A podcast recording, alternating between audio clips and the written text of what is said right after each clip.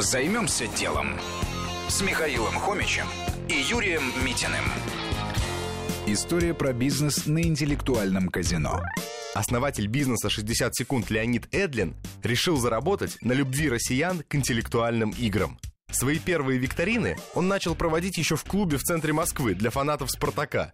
Людям нравилось находиться в своей среде и заодно вместе разгадывать логические загадки. Суть игры проста. Ведущий задает вопрос, после чего у команды есть одна минута на поиск решения. А дальше все сдают листочки с ответами и объявляется победитель.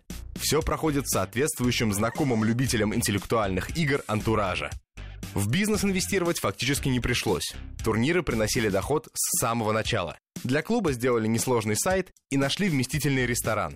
Организаторы зарабатывали на организационных взносах и комиссии от заказанной еды. Сильно помогало сарафанное радио. Что было дальше?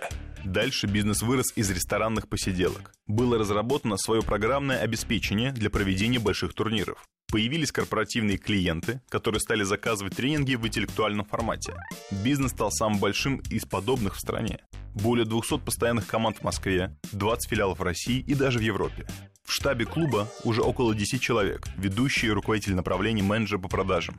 Сейчас оборот компании превышает 25 миллионов рублей в год. Собраться и поиграть в шарады просто. Сделать на этом бизнес – серьезная задача.